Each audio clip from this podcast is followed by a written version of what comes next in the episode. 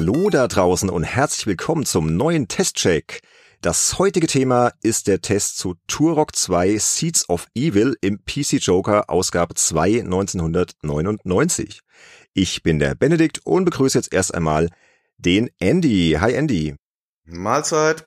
Andy, das ist ja mal ein ganz faszinierender Test, den wir uns da rausgesucht haben.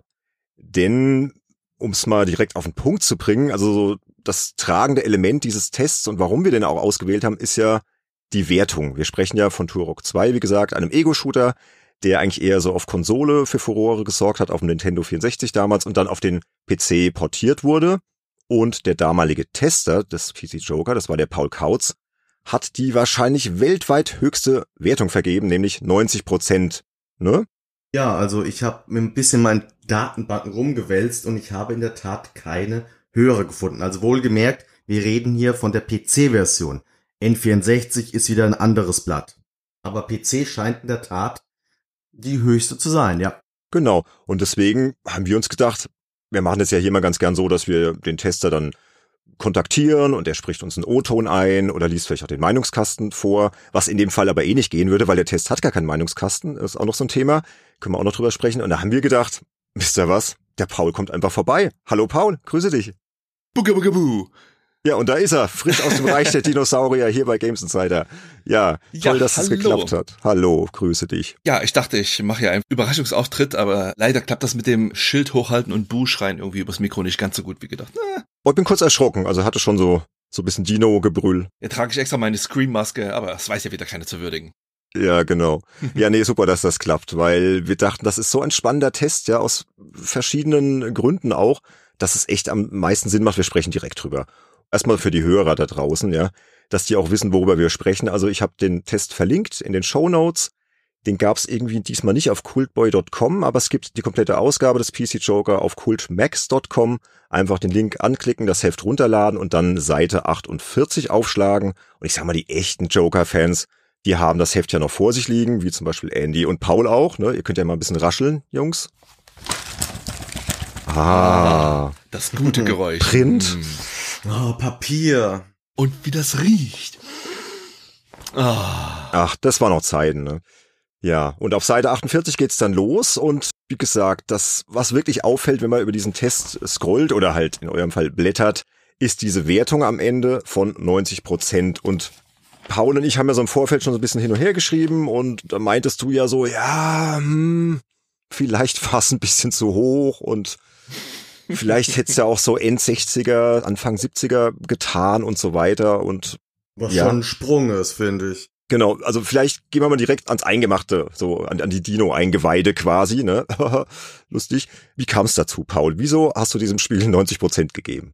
Okay, dazu muss ich ein bisschen weiter ausholen. Also, Unbedingt. ja, ich hatte ja meinen Einstand beim PC Joker drei Ausgaben zuvor, in der Ausgabe 1298. Und aus mir nicht ganz erklärlichen Gründen habe ich da in dieser allerersten Ausgabe auch gleich die Titelstory geschrieben. Das war die Preview zu Turok 2. Da haben sich Half-Life und Turok 2 das Cover geteilt, zumindest was die Schrift angeht.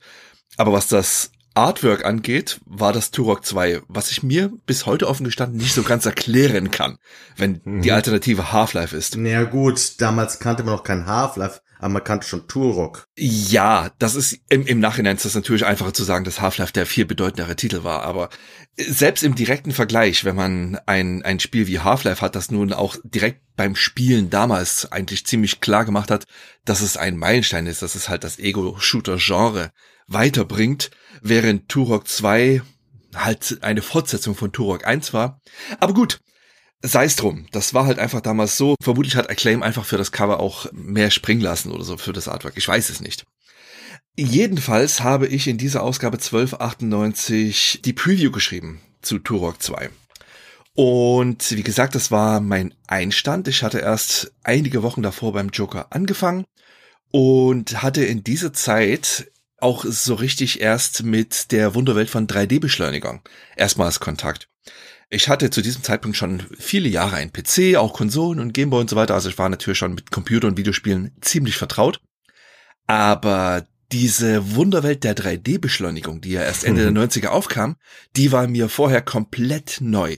Der private Rechner, den ich zu Hause hatte, das war noch ein DOS-Rechner. Ich hatte noch DOS 6.2, hm. glaube ich, drauf. Also es war noch nicht mal Windows 95 drauf, weil ich war ja äh, crazy und cool und da weitet man ja Windows, da ist man ja hardcore mit DOS. Und aus diesem Grund habe ich natürlich auch überhaupt keinen Kontakt zu 3D-Beschleunigungen gehabt, weil die nutzen ja alle die eine oder andere Windows-Schnittstelle, Direct 3D oder in den meisten Fällen Glide, wenn es 3DFX war. Lange Rede, kurzer Sinn. Ich hatte vorher noch nie einen Ego-Shooter mit 3D-Beschleunigung gespielt. Und was man als Jungredakteur natürlich direkt als allererstes macht, ist Tage und Nächte durchzuspielen mit allem, was einen irgendwie weiterbringen könnte, beziehungsweise was man schon lange mal spielen wollte. Das war in meinem Fall natürlich sofort solche Sachen wie Quake mit 3D-Beschleunigung oder Jedi Knight mit 3D-Beschleunigung.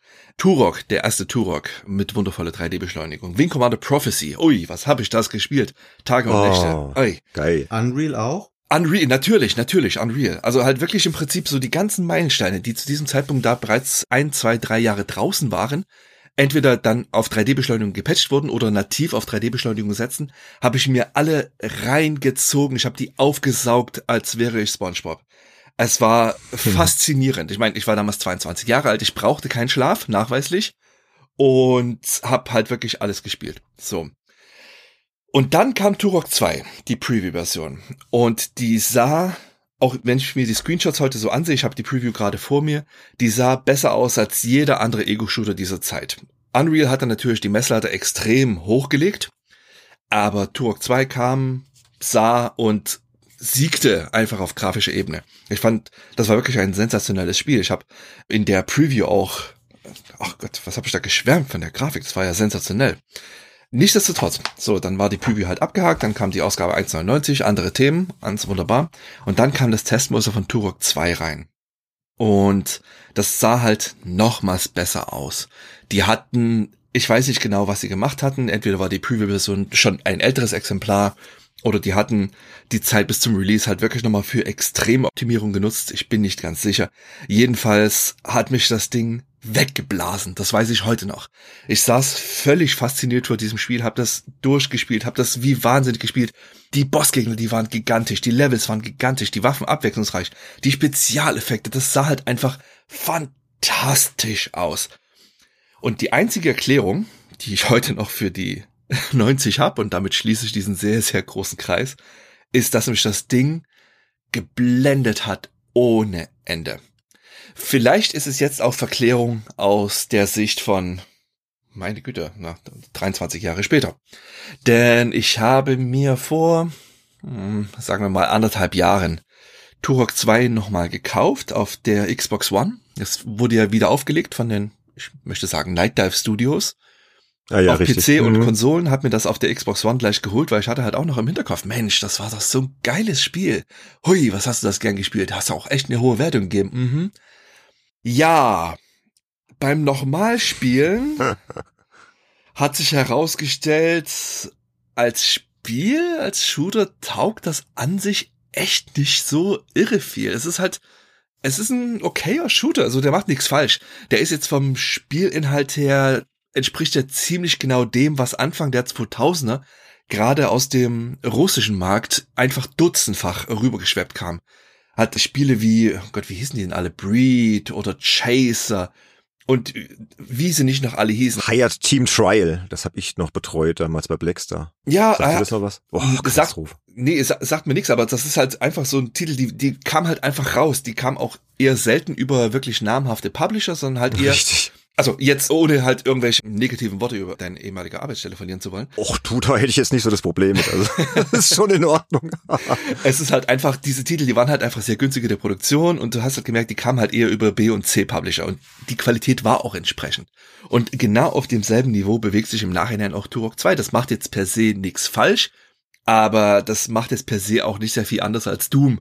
Und das war zu dem Zeitpunkt halt auch schon fast zehn Jahre alt. Ja, und naja, wenn ich mir halt so die, die Screenshots hier angucke auf den Seiten, das ist, liest sich halt alles schon sehr schön. Das Leveldesign, das sieht ja auch ganz nett aus. Du kannst zwischenzeitlich auch so ein Triceratops reiten und von da aus ballern. Die KI war wohl nicht ganz schlecht. Also ich habe mir den Test von damals natürlich auch wieder mal durchgelesen. Das klang schon unterhaltsam, aber das klang nicht nach einem Spiel, dem man eine 90 geben sollte. Und ja, das habe ich. Ja, ja jetzt müssen wir jetzt mal alles aufrollen. Jetzt mhm. müssen wir es mhm. mal aufrollen. Ne? Also wie kam es dazu? Ich meine, du warst, also es war die dritte Ausgabe, ne? Habe ich jetzt richtig verstanden? Ganz genau, das war meine dritte Ausgabe. Du als Jungredakteur wahrscheinlich auch sehr euphorisch, dass du diesen Job bekommen hast. Also sowas bei mir damals. Ich bin übrigens auch ungefähr zur gleichen Zeit eingestiegen. Also ich mhm. kann das voll nachvollziehen. Ne? Und dann diese neuen Technologien und dann hat man direkt dann so einen wichtigen Test und so. Und ich glaube, man lässt sich dann auch einfach ein bisschen blenden. Ne? Und es war ja schon ein gutes Spiel. Und zu deiner Ehrenrettung, du warst ja nicht der Einzige der begeistert war. Ne? Also auch, auch im PC-Spielemagazinlager gab es auch hohe Wertungen. Andy, du hast die bestimmt auch vorliegen. Vielleicht willst du so mal kurz vortragen, dass wir mal so einen, ja, einen Vergleichspunkt geben können, was die anderen Kollegen so, so abgegeben haben. Ja, Powerplay, die war auch ziemlich nah dran. Die hatte 88 Punkte gegeben gehabt. Ich habe sie nämlich jetzt gerade nicht vorliegen, um ehrlich zu sein.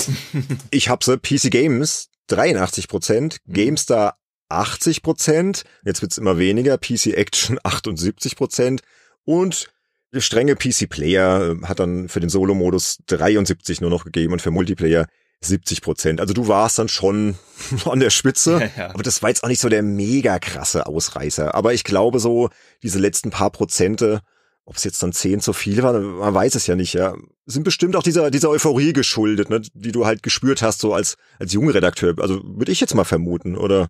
Es war auch einfach die Unerfahrenheit, ganz einfach. Der Mangel an Vergleichbarkeit.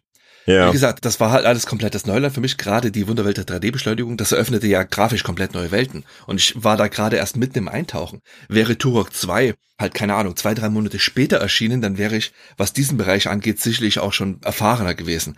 Und dann hätte ich das auch besser einordnen können. Aber so kam halt im Prinzip alles zusammen. So diese komplett neue sensorische Erfahrung eines Turok 2, die Tatsache, dass ich halt einfach schon trotz meiner Jugend und trotz meiner Unerfahrenheit als Redakteur so große Berichte schreiben durfte, das hat mich natürlich auch total nervös gemacht. Und ja, glaube ich, ich. Ja, ja schlussendlich, natürlich hätte ich dem Ding auch, keine Ahnung, eine 88 geben können oder sowas. Das würde mir jetzt im Nachhinein, glaube ich, weniger wehtun. Denn mit diesem Test, meinem ersten richtig großen Test, habe ich die magische 90 überschritten. Und das ist ja so eine, eine glitzernde, äh, illustre Grenze. Die überschreitet man ja eigentlich nicht einfach so. Das ist ja dem Olymp der Spiele vorbehalten, alles was über 90 ist. Und dass ich halt einem Turok 2 im Prinzip in diesen, in diesen Herrenkreis eingeladen habe. Ja, das ist halt Jugendsünde, ganz klassisch. Ja, also was ich da jetzt gerne mal einwerfen möchte, also ich habe hier die amerikanischen Magazine habe ich hier vor mir mhm. und dort sind die Wertungen deshalb interessant, weil die Amerikaner, die haben halt Konsolen und PC-Spiele parallel getestet, also GameSpot und IGN vor allem. Und die haben halt die N64-Version mit einer 9 von 10 bewertet und mhm. die PC-Version mit der 7 von 10 bei IGN und der 6,7 von 10. Jetzt habe ich mal an dich eine Frage. Hast du eigentlich die N64-Version von Turok 2 gespielt? Nein, niemals. Niemals, auch nicht von Turok 1? Nein. Nein, nein. Hattest ich du auch N64 gehabt? Nein, nein, niemals. Ich, das N64 ist genau wie sein Namensbruder C64, das große schwarze Loch in meiner Spielervita. ah, enthüllt, enthüllt. Live bei Games Insider. Ja, ah.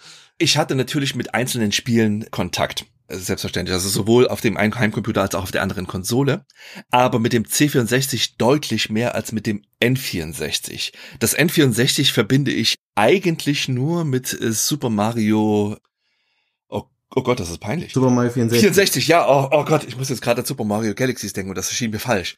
Das war wie. Ja, genau. Ne, Super Mario 64, das habe ich halt seine Zeit eine Zeit lang gespielt, aber das, das N64 kam in einer Zeit raus, in der ich so tief im PC-Spielewahn drin war. Das war ja auch die Zeit von Quake und von Duke Nukem 3D und wir haben da halt im Prinzip jedes Wochenende große LAN-Partys besucht oder beziehungsweise zu Hause selbst abgehalten. Ich hatte keine Zeit für so einen Kinderquatsch. Ich musste die coolen Sachen spielen, die mit der Nailgun drin.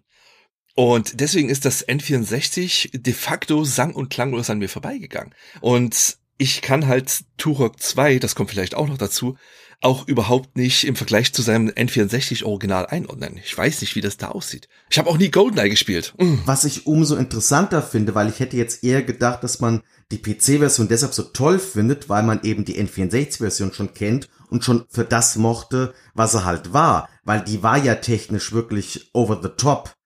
Was mir halt damals bei diesen Wertungen aufgefallen ist, ich fand immer, dass die N64-Version zu hoch bewertet war und die PC-Version zu niedrig. Ich fand das so komisch, dass da ein Spiel, was ja schon fast gleich ist, dass das einen Wertunterschied von zwei von zehn Punkten hat. Klar, auf dem PC gab es mehr Ego-Shooter, aber irgendwie war das für mich so ein schwaches Argument. Deshalb wollte ich mal wissen, ob du diesen Vergleich hattest und anscheinend nicht. Nee.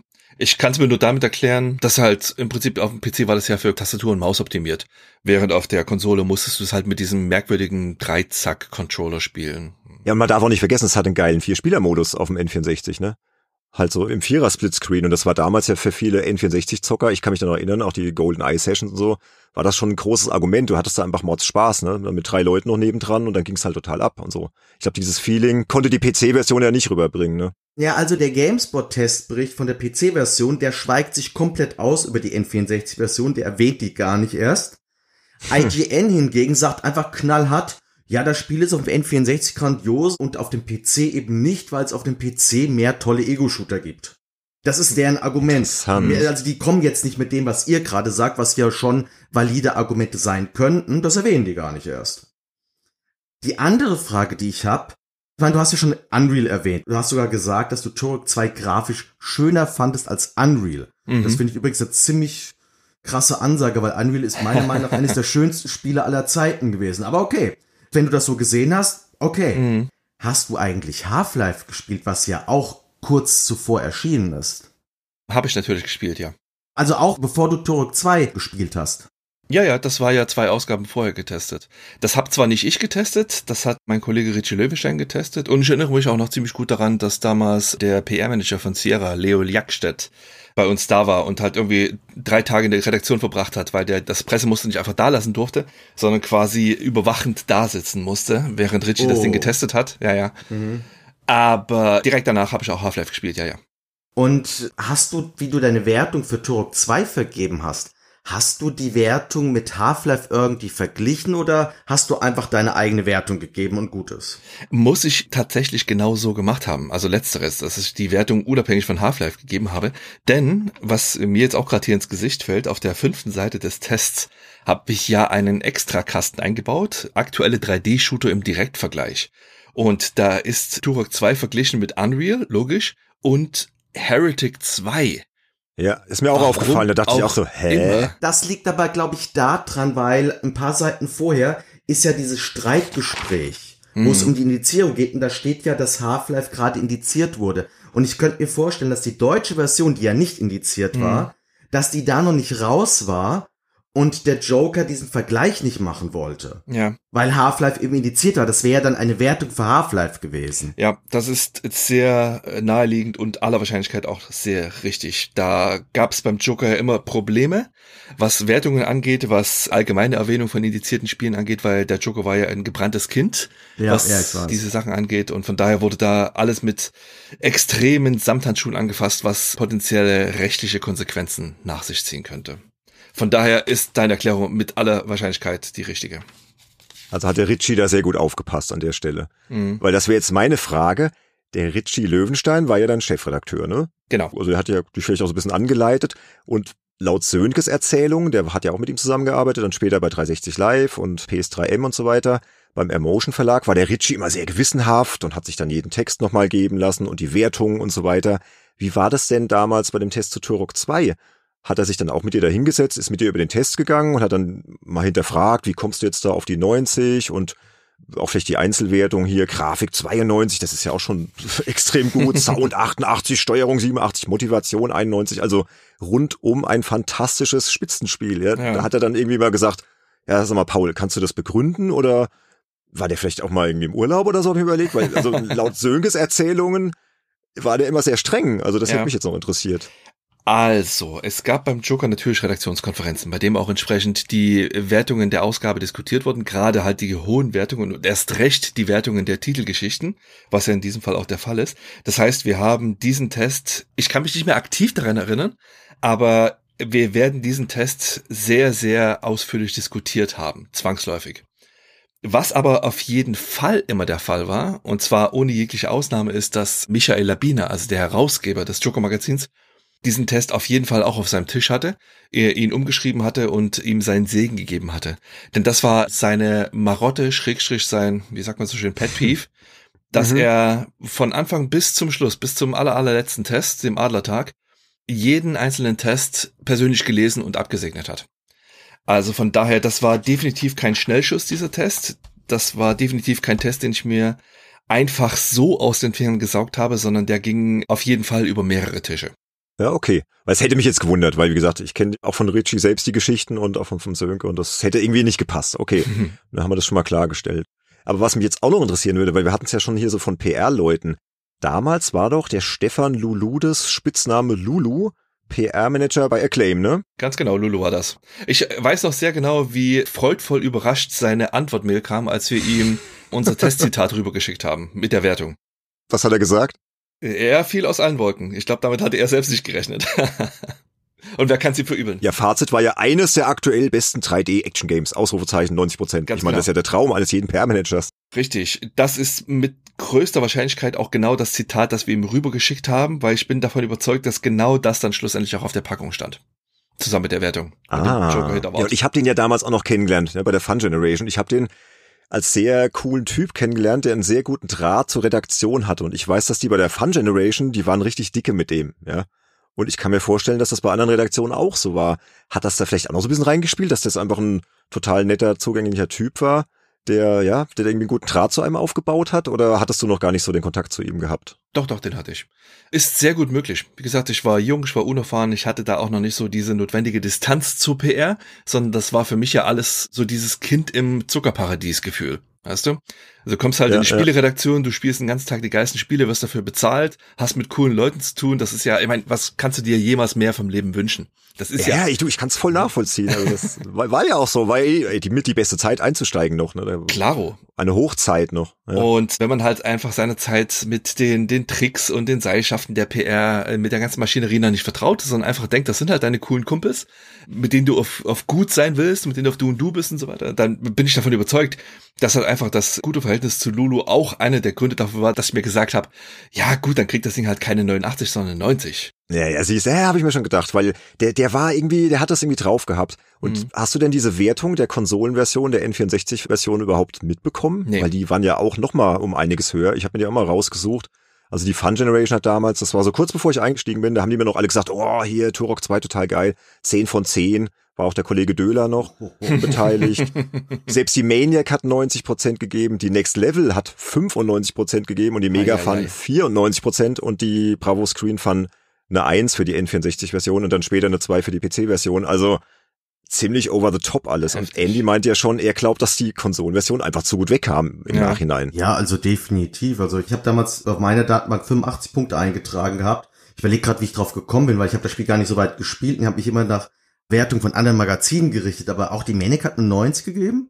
Ich habe es extra vorhin nochmal nachgeschaut. Man kann es auch online noch nachlesen. 90 Prozent, ja. Da hätte ich jetzt gedacht, dass es nur 88 oder sowas waren. Ja, okay, dann haben die sich wirklich alle dazu einer neuen überreden lassen. Ja, das war der Lulu, hundertprozentig. ich glaube, bei mir wäre der wirklich auf eine Wand gestoßen, weil was ihr mir da so beschreibt, wenn so ein PR-Manager zu mir so war, dann habe ich mir eher gedacht, mh, hm, eine 90 muss nicht sein, eine 89 reicht auch. Ja, Andy, das weiß ich nicht. Du musst dir mal vorstellen, wenn du ein junger Kerl bist, ja. Ey, ich habe nicht so viel später hm. angefangen wie ihr. Ja, ja, aber das ist ja was anderes, also, wenn, wenn du dann in die, wenn du in der Redaktion sitzt und dann kriegst du das Testmuster geschickt, weißt du, und. Nee, ich bin bei sowas ziemlich äh, eisern. Ja, aber das Spiel war ja auch nicht schlecht. Man muss ja auch mal so sehen. Es war ja vielleicht auch ein guter ja, mit 80er Titel ja, und dann klar. landest du halt mal irgendwie bei der 90. Also ich finde jetzt nicht, dass Paul da irgendwie was vorzuwerfen ist. Also um mal Nein, um Gottes Willen. Pauls Ehrenrettung. Nein, nein, ich werfe mir schon selbst genug vor. Machst du selbst schon, ja, genau. Paul macht sich heute noch fertig, jeden Abend. Ah, was konnte ich da Turok nur 90 geben? Nein, es ist ja äh, so ein kleines bisschen ein Siegel auf meiner sonst makellos weißen Weste. Och. Nein, es ist halt einfach dieser erste große Test, weißt du, und der mir im Nachhinein so ein bisschen leid tut, weil das ist halt ein bisschen übertrieben. Ja, aber, aber jetzt mal, jetzt ja. mal ganz ehrlich, ich meine, du hast ja gesagt, 60 oder 70er hätte jetzt auch gereicht. Aus heutiger Perspektive, wohlgemerkt. Ja gut, okay, aus heutiger Perspektive ist es ein bisschen schwierig, aber meinst du jetzt also, weil gerade so ein Spiel, so ein altes 3D-Spiel jetzt 20 Jahre später zu beurteilen, das ist ja nahezu unmöglich, dass man das irgendwie objektiv machen kann. Nee, natürlich nicht. Aber es gibt noch diverse Shooter aus der Ära, die ich auch heute noch mit sehr großem Gewinn spielen kann. Turok 2 zählt nicht dazu. Wie gesagt, ich habe das auf der Xbox One eine ganze Weile gespielt. Vielleicht liegt es auch einfach daran, dass das Ding nicht für den Controller optimiert ist. Kann ja gut sein. Ich habe es auf dem PC nicht nochmal probiert. Aber nachdem ich das halt wieder eine Weile gespielt habe, hatte ich einfach keine Lust mehr darauf. So, und ich weiß, das war halt seine Zeit ganz anders. Wenn ich mir die Screenshots hier ansehe, ich habe das Ding damals definitiv durchgespielt. Ich habe sogar die Kardinalsünde begangen, auf der zweiten Seite ein Bild vom finalen Endgegner abzudrucken. Wer macht denn sowas? Eieiei. Ja, das war doch eine typische Joker-Geschichte. Das haben die auch gerne gemacht. Ah, schlimm. Ist das das Vieh rechts oben auf Seite 49? Das links davon. Das Vieh Ah, links rechts davon. oben ist einer der früheren Gegner, wenn ich mich recht entsinne, aber der aussieht wie so eine Riesenameise. Das ist der letzte Endgegner. Auf jeden Fall aus heutiger Sicht, wie gesagt, finde ich das eher ein, einen durchschnittlichen Shooter, aber wenn ich mir andere Spiele aus der Zeit so überlege, beziehungsweise ähnliche Zeit, mein Half-Life ist natürlich das große, fulminante Beispiel, das kann man auch in 40 Jahren immer noch spielen. Aber halt auch gerade Ja, so die ja, ja. vergleichbaren Spiele der damaligen Zeit, Quake, Unreal, bisschen später Serious Sam, die machen heute immer noch wahnsinnig viel Spaß. Wenn man die Augen ein bisschen zukneift, die Texturen von damals sich ein bisschen schön denkt, dann funktionieren die auch heute noch wunderbar, was ich von Tore 2 heute nicht mehr behaupten kann. Ist interessant, weil das Remastered ja relativ gut abgeschnitten, habe ich gesehen. Also die Kollegen waren ja gar nicht so unbegeistert. Ne? Also Ja. gab da recht wohlwollende Kritiken eigentlich für. Ich finde auch für das Alter, also ich, ich sehe schon, warum das Spiel so hoch bewertet wurde, wieso auch du das Spiel damals so hoch Mhm. bewertet hast. So Wertung, es ist immer so eine Zeitkapsel. Ja, natürlich. Klar, es gibt Spiele, die altern besser als andere. Deshalb sollte man eben Spiele nicht aus heutiger Sicht bewerten. Meine Frage wäre jetzt eher gewesen, jetzt so, wo du jetzt ein bisschen greifter bist und ein bisschen mehr Ahnung hast, glaubst du, du hättest damals dann trotzdem war 90 schön Punkte gesagt. gegeben?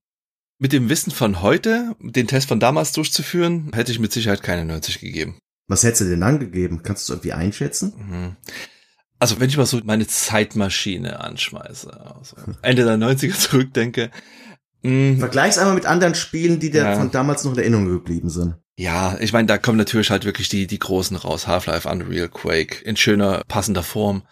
Und da sortiert sich Turok 2 ganz klar darunter ein. Das heißt, wenn ich heute im Prinzip den jungen Kauz darauf hinweisen sollte, sich mal ein bisschen am Riemen zu reißen, dann denke ich, dass ein End-70er diesem Spiel am ehesten gerecht werden würde. Wie gesagt, ein 80er ist auch völlig legitim. Alles, was 90 plus ist, ist äh, meines Erachtens zu viel. Jetzt natürlich.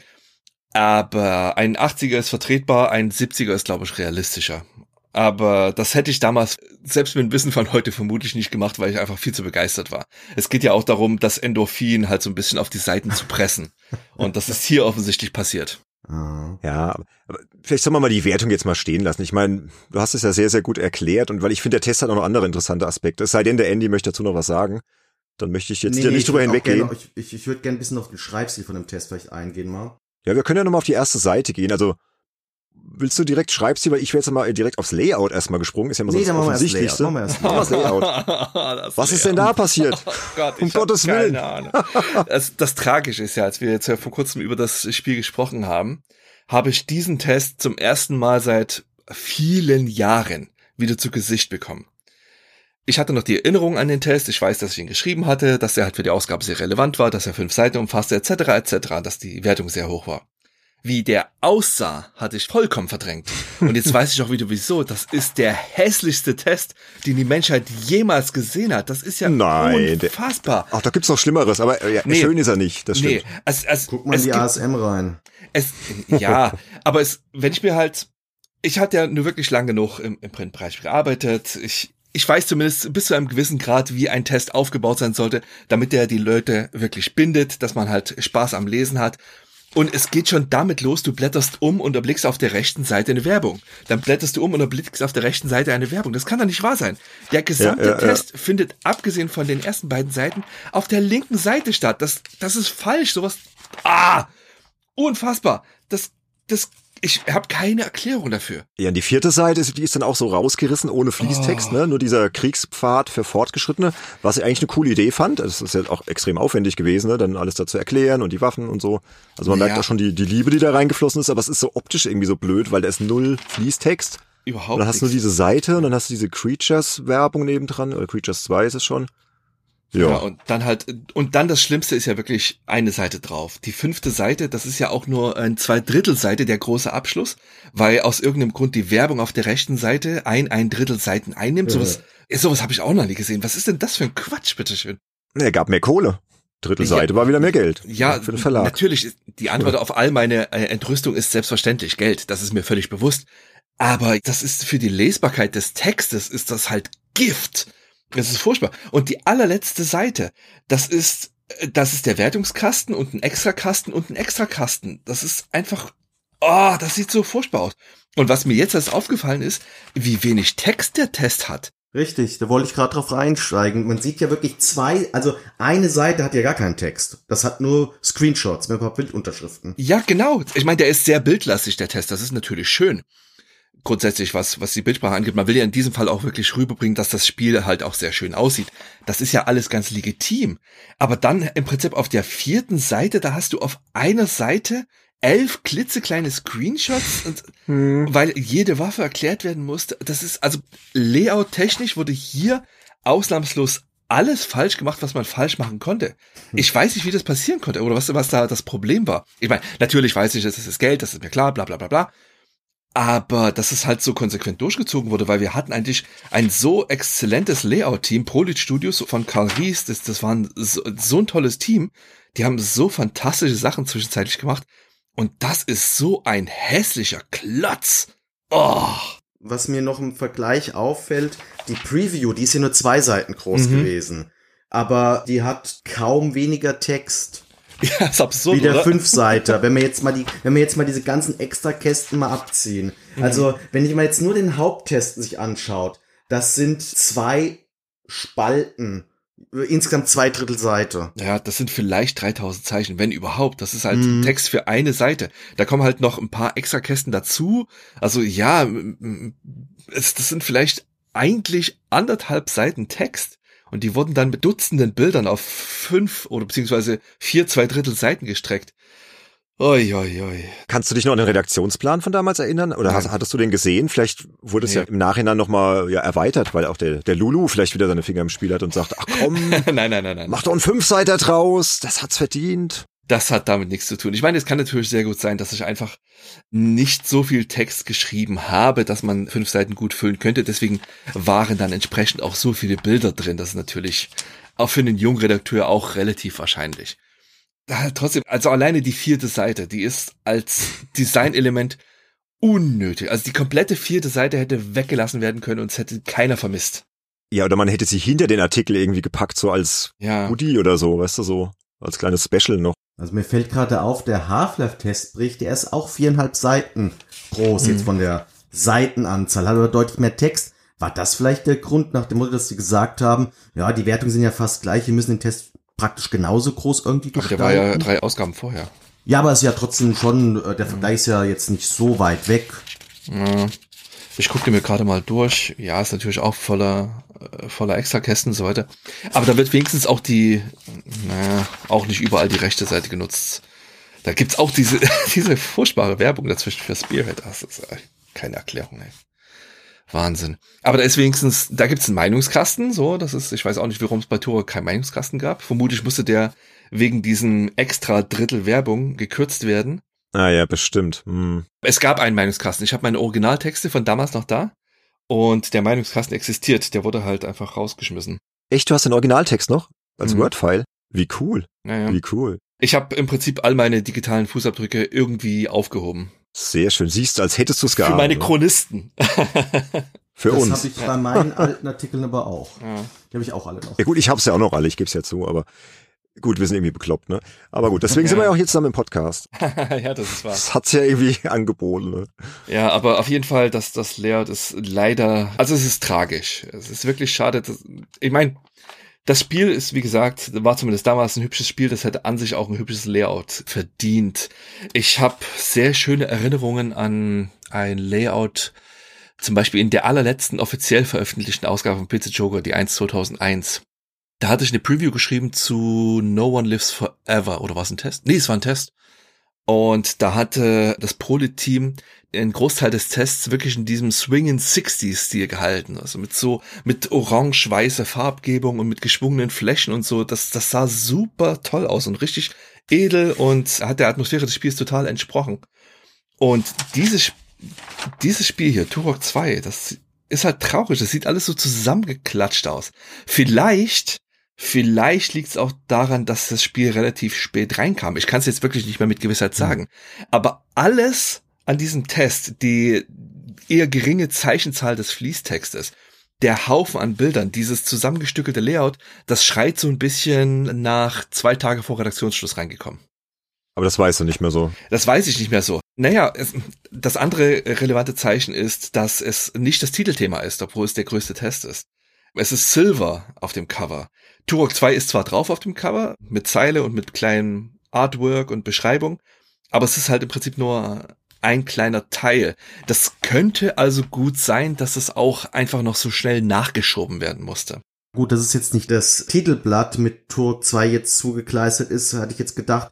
Das liegt daran, weil ja drei Ausgaben davor das ja schon für die Preview gemacht wurde. Naja, das war jetzt nicht so ungewöhnlich, dass mit ein, zwei Magazinen Abstand okay. das gleiche Spiel nochmal auf dem Cover gelandet ist. Ja, das stimmt. Ja, ja. Gerade zu der Zeit. Okay. Ich sag nur die Screen Fun und die Tomb Raider Cover. Alter. Ja, ja, ja, oh, jede ja, dritte das, Ausgabe das war Lara Croft drauf. Ja, wenn du da irgendwas extrem. hattest, wo du wusstest, das wird gekauft von deiner Zielgruppe, dann hast du auch kein Problem gehabt, das mehrfach drauf zu klatschen. Also richtig. Und von Turo gibt's auch diverse Artworks, also zum Beispiel halt auch gerade, dass hier im Haupttest verwendet wird. Wie der Kerl mit seiner dicken Wumme auf die Kamera zuläuft, das hätte sich zum Beispiel auch ganz hervorragend auf dem Titelbild gemacht. Also definitiv besser als dieser Typ mit, mit Schwert und Schwert und silberglänzenden Rüstung. Von ja. daher, wie gesagt, ich kann es nicht mit Gewissheit sagen, aber es gibt relativ deutliche Zeichen, die dafür sprechen, dass das Ding sehr spät reinkam. Ja, aber ein Lob verdienen meiner Meinung nach die Screenshots. Also da merkt man schon, dass du dir da was bei gedacht hast und du hast die Motive schön gewählt und mhm. abwechslungsreich. Also, um auch mal was Schönes zu sagen. Du konntest ja gar nichts fürs Layout. Was, was konntest du dafür? Nichts. Du hast den Text hingeliefert und die Bilder, dann, ja, dann dann war's das, ja. Man sieht schon, dass das Spiel für seine Zeit eigentlich schön aussah. Ja, ja. finde ich auch. Das finde ich auch. Ich muss sagen, ich habe jetzt durch den Test Bock bekommen, das Remaster zu spielen und ich werde mir das jetzt mal für die PS4 holen. Ich wollte mir es sogar kurz vor dem Podcast nochmal anschauen. Ich habe es aber zeitlich nicht mehr hinbekommen. Ich habe es aber auf Steam runtergeladen. Also ich werde es auch mal kurz spielen jetzt gleich nochmal. Ja, also siehst mal, Paul, du hast noch irgendwas geweckt in uns. Was definitiv empfehlenswert ist, ist der Soundtrack. Ich glaube, wenn man das auf GOG kauft, gibt's den Soundtrack dazu. Ich habe ja die Original-CD von damals noch da. Ich habe ja noch die Schachtel die bei mir zu Hause stehen. Und da ist der Soundtrack auch als CD-Audio drauf. Und der ist wirklich gut. Ja, ich kann mich an die erste Levelmusik von der N64-Version, die habe ich ein Stück weit gespielt. Und ich weiß noch, die erste Levelmusik, die war ziemlich cool. Das stimmt. Also alleine schon dafür kann man sich das Ding heute nochmal holen. Genau, aber wir wollen ja nicht immer zu viel über das Spiel sprechen hier im Testcheck. genau. Sonst kommen wir dann doch wieder so in den Retro-Rezensionsbereich. Der Andy wollte noch was zum Schreibstil sagen. Genau, ja. vom Schreibstil hatte ich eine Frage. Mhm. Und ich lese mal so zwei Sätze vor und dann kann ich meine Frage ein bisschen besser erklären. Ja. Und zwar schreibst du hier so, so mittendrin, viel wichtiger erscheint uns, wie dramatisch die Qualität der Grafik seit dem ersten Teil der Turok-Saga gesteigert werden konnte. Okay, der ehemals schon berüchtigte Nebel am Horizont ist nicht ganz verschwunden, verschleiert nun aber den Blick in die Ferne längst nicht mehr so stark. Wie ich diesen Satz gelesen habe, habe ich sofort gewusst, okay, ich lese hier einen Joker-Testbericht. ein Joker-Testbericht über ein Spiel, was ziemlich hoch bewertet wurde, wo jede Form der Kritik sofort relativiert wird. Ist das auf deinen Mist gewachsen, weil du halt auch dort in der Redaktion hier aufgewachsen bist, dort eingestiegen bist, weil das Vorbild war? Oder hat der Herr Labiner da wirklich sehr viel redigiert? Bevor ich diese Frage beantworte, lass uns einfach mal an dieser Stelle einen kurzen Cut machen. Denn ich kann mal schnell die Festplatte anschließen, meine alte Festplatte, und äh, mir den Originaltest mal raussuchen dann kann ich dir mit hundertprozentiger Gewissheit sagen, ob dieser Textteil auf meinem Mist gewachsen ist oder ob der von Michael Labiner geschrieben wurde. Na, das Coole ist Service, Idee. würde ich sagen. Das ist super Service. Ein kleinen Augenblick bitte. So, das war die Ausgabe zwei. Ne? So, liebe Hörerinnen und Hörer, der Paul hat gerade seine externe Festplatte mit seinen alten Textschätzen angeschlossen. und wir harren gespannt der Dinge, die da kommen. Hat er das damals geschrieben? Oder war es dann doch der Herr Labiner, der da redigiert hat. Wir müssen jetzt eigentlich zwei Podcasts draus machen. to be continued. so, warte, warte, warte, warte, warte. Ich hab's fast. Ähm, so. Ich hab geschrieben zum Spiel. Die Grafik hat sich seit dem ersten Teil merklich verbessert. Besonders der ehemals berüchtigte Nebel verschleiert jetzt nicht mehr ganz so stark den Blick in die Ferne. Es tut mir leid, ich bin schuld. Nee, nee, dieser Vorsatz stört mich mehr. Okay, der ehemals schon berüchtigte Nebel am Horizont ist nicht ganz verschwunden. Das ist, das ist Jokers Schreibstil. Nee, das hast nicht du geschrieben. Oder wurde erweitert. Ja, ja, also die grundsätzliche Relativierung, die habe ich selbst geschrieben, aber das Ausformulieren, das ist dann auf Michael Labinas Mist gewachsen. Ja, und er hat auch ein Passiv eingebaut, ne? Wie dramatisch die Qualität der Grafik seit dem ersten Teil der Turok-Saga gesteigert werden konnte. Das hattest du ja auch nicht geschrieben, ne? Die Grafik hat sich seit dem ersten Teil merklich verbessert. Nein. Das finde ich persönlich viel besser, ganz ehrlich. Finde ich aber auch besser, ja. ja. Weil passiv ist immer so, muss man nicht übertreiben, aber gut. Ist dann vielleicht das passiert, was du gesagt hast, ne? dass der halt einfach so dieses, ja, ich muss jetzt nochmal drüber und so, ne? Und dann zack, zack. Und ich kenne das von anderen Chefredakteuren. Das ist so ein Ja. Chefredakteursding. Weil ich hatte es mir fast schon gedacht, ich habe wirklich gedacht, ich lese ja einen Amiga-Joker-Testbericht. Hm. Und da du ja relativ neu warst, du hast ja für den Amiga Joker nie geschrieben, der Nein. gab's ja glaube ich gar nicht mehr zu dem Zeitpunkt. Genau. Ja, habe ich mir fast schon gedacht, das war der Lawine. Naja, man darf auch wirklich nicht vergessen, das war noch in meinem vierten Monat jetzt insgesamt. Und ich hatte natürlich relativ rosabackig äh, drauf losgeschrieben und das musste natürlich alles im Prinzip dann Ja. so durch die Joker-Pfeile durchgehen. Also in den, in den ersten paar Monaten, da blieb von den ursprünglichen Texten nicht mehr so wahnsinnig viel übrig. Erst im Laufe der Zeit lernte man im Prinzip durch die ganzen Joker-Klippen zu umschiffen und dann wirklich die Texte so abzuliefern, dass sie halt de facto unredigiert wieder zurückkamen. Aber das dauerte eine Weile. Geschätzt wird von dem Text, der hier jetzt abgedruckt ist, etwa 50 Prozent von mir sein und 50 Prozent Neuformulierungen von Michael Labiner. Also Umformulierungen. Ja, du hast ja vorhin erzählt, dass du einen Meinungskasten geschrieben hast. Hast du den jetzt auch parat? Könntest du ihn vielleicht vorlesen? Nee, habe ich tatsächlich gerade nachgeschaut, den habe ich hier auf diese Festplatte nicht mehr drauf. Ah, schade. Ja, den hätte ich auch gerne vorgelesen, aber der ist auf einer alten CD, die ich offensichtlich hier noch nicht gesichert habe. Ey, Da muss jetzt improvisieren, ne? Der nachträgliche Meinungskasten. Ja, genau. Äh, Turok 2, ganz tolle Dinosaurier. Meiner treu, sieht das schön aus. Uiuiui, bester Shooter aller Zeiten. Lulu, gefällt dir das so, was ich hier geschrieben habe? Liebe Grüße, Paul. ja, genau. Perfekt. Alles gesagt, ne? So muss das gewesen sein. Nein, es, Ah, wird, es wird mit Sicherheit enthusiastisch gewesen sein. Ja. Ach, das macht richtig Spaß hier. Ich könnte ja noch Stunden weitersprechen. Aber wir haben ja gesagt, wir wollen den Testcheck gar nicht zu lang machen, aber wir müssen noch unbedingt über diesen Streitgesprächkasten kurz sprechen. Diesen Mhm. fiktiven, der ist mir nämlich natürlich auch aufgefallen, weil der wirkt irgendwie so, ja, ist irgendwie natürlich ganz lustig da, ne, das Bild mit Richie und der Keule und und dann sprecht ihr halt da so ähm, fiktiv über die Gewalt in Turok. Mhm. Ja, war das deine Idee oder von wem kam das? Ach, dieses Streitgespräch, das war immer so lästig. Habt ihr immer gehasst. also, ich meine, ihr wisst es natürlich, aber vielleicht die Hörer da draußen nicht so komplett. Es gab diese Streitgespräche niemals. Schon zu PC-Player-Zeiten haben sich die Leute niemals hingesetzt und diese Gespräche so geführt, wie sie da stehen. Da hat sich immer irgendjemand hingesetzt, dem anderen Worte in den Mund geschrieben und der andere hat dann gesagt, ja, okay, kannst du so schreiben oder eben nicht. Aber das ist, ach, ich habe die Dinger immer gehasst, weil die halt immer so auffällig waren. Und Der einzige wirklich gute Streitgespräch ist der allererste in der PC Player mit Private gegen Elite 2. Der wirkt authentisch. Naja, also ich, vielleicht habe ich das Ganze jetzt auch ein bisschen zu verallgemeinert gesagt. Es gab einige schöne Streitgespräche. Ich erinnere mich auch an das Gespräch mit, glaube ich, Jörg Rohrer zum Thema Wing Commander 3, wo es dann halt darum ging, warum während des Ladens, beziehungsweise während des Abspielens der CD-Sequenzen nicht schon im Hintergrund das Spiel geladen wird, um die Ladezeiten zu verkürzen. Also da waren offensichtlich auch Insider-Dinge drin. Aber wann immer es darum ging, dass zwei Redakteure im Streitgespräch waren, bin ich absolut davon überzeugt, dass zu 99,92 Prozent die Dinger immer komplett gefaked waren. ja, ja, ja, bestimmt. Das liest sich auch sehr gestelzt, um ehrlich zu sein. Ja, Also vom, vom furchtbar. Schreibdings ist das wirklich der schwächste Part im ganzen Test. Ja, du musstest halt auf Zwang konträre Positionen einnehmen. So der Ja. eine sagt das, der andere sagt das. Oh nein, wie argumentieren wir das jetzt? Und oh, da kommt dann halt auch so ganz, ganz furchtbar gestellte Dinger bei rum. Deswegen hasse ich die auch ganz, ganz schrecklich. Es, es gab im Laufe meiner Joker-Karriere diverse dieser Streitgespräche. Jedes einzelne davon war gefaked und kein einziges davon war gut. Ja, die Geständnisse des Paul Kautz Ja, im Testcheck. So inhaltlich ganz kurz, ich finde es ja irgendwo schon interessant, dass zu der Zeit ein Streitgespräch abgedruckt wurde, wo ein Redakteur quasi die Seite bezogen hat, dass man in der Tat über Indizierung und Spielen mal sprechen sollte, ob das nicht vielleicht wirklich sinnvoll ist. Ich meine, ansonsten wurde das ja eigentlich von allen Spielern, auch von vielen Redaktionen oder Magazinen eher verteufelt und eher als eine Art Zensur angesehen. Aber Mhm. hier liest sich das so, ja, Richie findet Indizierung gar nicht so schlecht. Ja, ja, ja. War das wirklich so? Oder war das auch nur, damit zwei Positionen da sind?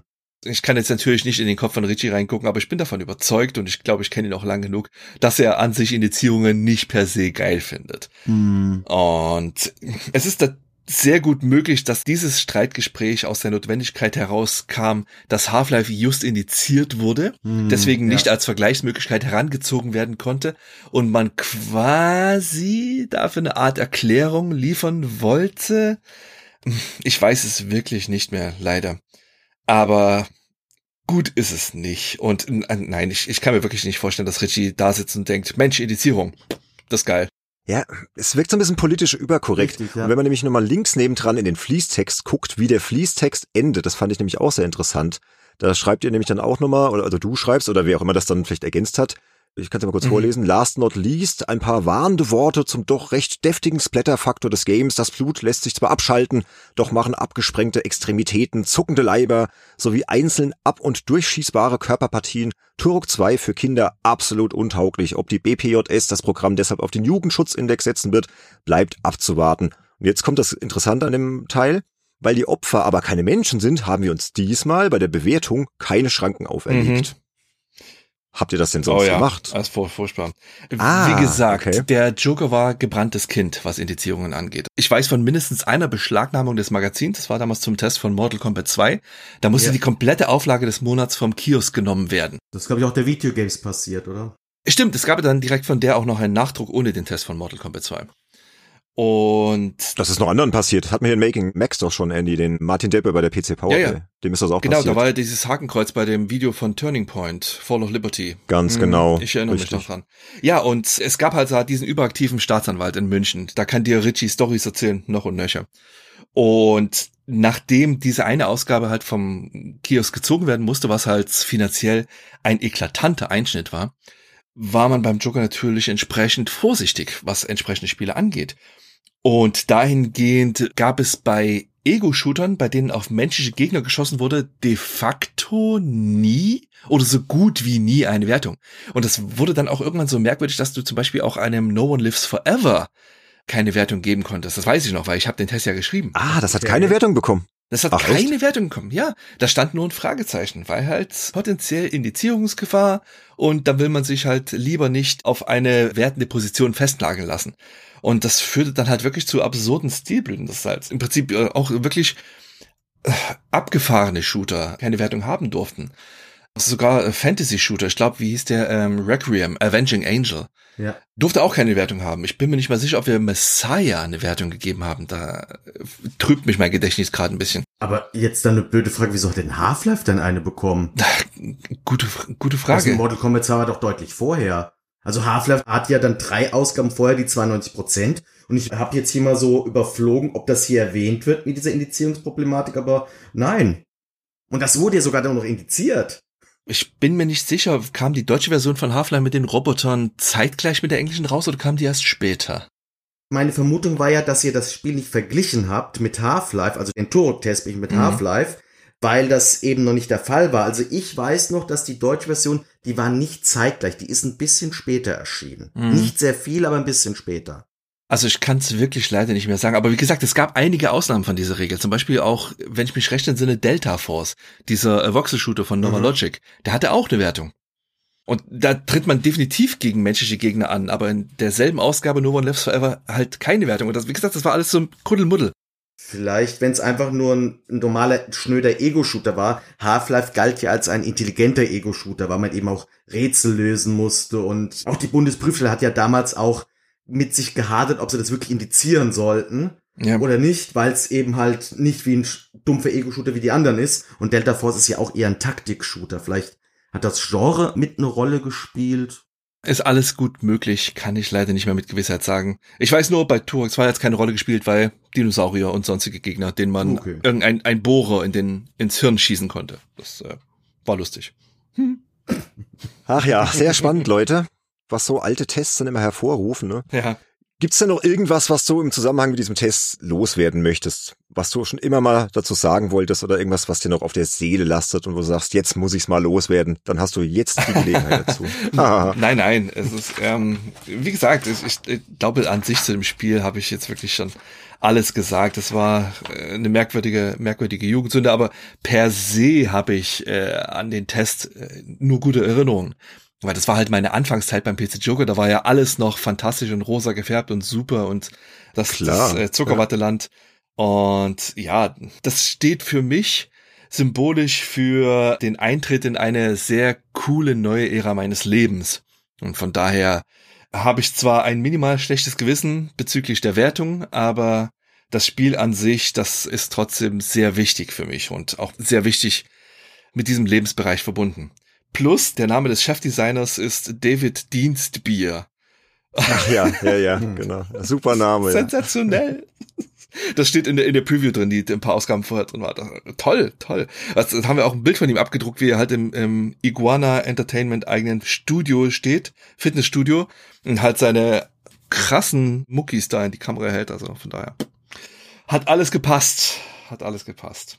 Ja, da frage ich mich jetzt, um mal den Bogen so ins Jetzt zu schlagen. Mhm. Du bist ja auch Podcaster, Game Not Over, ne? Mhm. Falls es jemand tatsächlich da draußen nicht wissen sollte, Leute, sofort abonnieren. Ein fantastischer Retro-Podcast.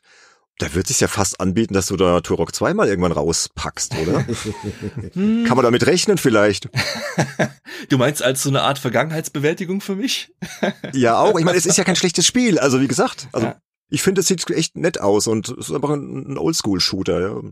Wer weiß, vielleicht hat es ja auch verdient. Ich finde auch, du solltest zu der Wertung stehen. Ja, Natürlich stehe ich auch dazu. Jeder einzelne Fehler, den ich seinerzeit gemacht habe, der hat mich zu dem Menschen gemacht, der ich heute bin. Ganz klar. So meinte ich das jetzt nicht. es ist einfach, im Nachhinein ist man halt immer schlauer, weißt du? Und daher. Ja, also Folge ja oder nein? Das will ich jetzt schon gerne wissen. Vielleicht hat dieses Spiel wirklich noch mal eine zweite Chance verdient. Es ist zwar so ein kleines bisschen außerhalb meines üblichen Beuteschemas. Bei Game Not Over trage ich normalerweise die Spiele voraus, die halt in den 80ern und Anfang bis mit 90er rausgekommen sind. Und das ist ja ein End-90er-Titel. Aber ja. Hm, vielleicht wäre es tatsächlich mal Zeit für so ein Sonderformat Vergangenheitsbewältigung, wo ich ein paar meiner alten Tests einfach für mich selbst Revue passieren lasse und sie mal durch die Brille der Moderne betrachte. Ja. Wäre eine coole Idee, ja. Mal ja, gucken. Wäre vielleicht ne? noch eine also, coole Idee. Mhm. Ja. Warten wir es mal ab, ne? Na, auf jeden Fall hat das hier sehr viel Spaß gemacht, mit dir über diesen alten Test zu gehen und ja, deine Jugendsünden aufzudecken und wie das alles entstanden ist. Und ich finde das immer hochspannend, weil das ist halt einfach auch, ja, Spielejournalismus-Geschichte und dann weiß man auch, wie das zustande gekommen ist. Ja. Vielen Dank dafür. Vielen Dank für die Gelegenheit. Ja. Gerne. Ich danke ebenso. Danke für das Aufreißen der alten Wunden. Hm. Ah ja, das ist ja schnell wieder vergessen, ne? Ja, das ist wahr. Das ist wahr. Genau. Nee, cool, hat mich sehr gefreut. Vielen Dank. Uns auch. Also Paul, vielen Dank nochmal und vielen Dank an alle Hörerinnen und Hörer da draußen fürs Zuhören. Und ihr könnt ja mal auf Discord kommen und einfach mal erzählen, was ihr von Turok 2 haltet, was ihr von dieser Wertung haltet, von diesem Test, ob euch das damals irgendwie negativ aufgefallen ist mit dem Layout. Vielleicht ist den Lesern das ja gar nicht aufgefallen. Ne? Und was ihr so über diese ganze Geschichte denkt und wie euch der Podcast gefallen hat. Und da würden wir uns sehr freuen, wenn wir noch so ein bisschen weiter quatschen können auf Discord. Genau, in diesem Sinne, Jungs, vielen Dank für den tollen Podcast. Macht's gut und bis bald. Tschüss. Tschüss. Ciao, ciao.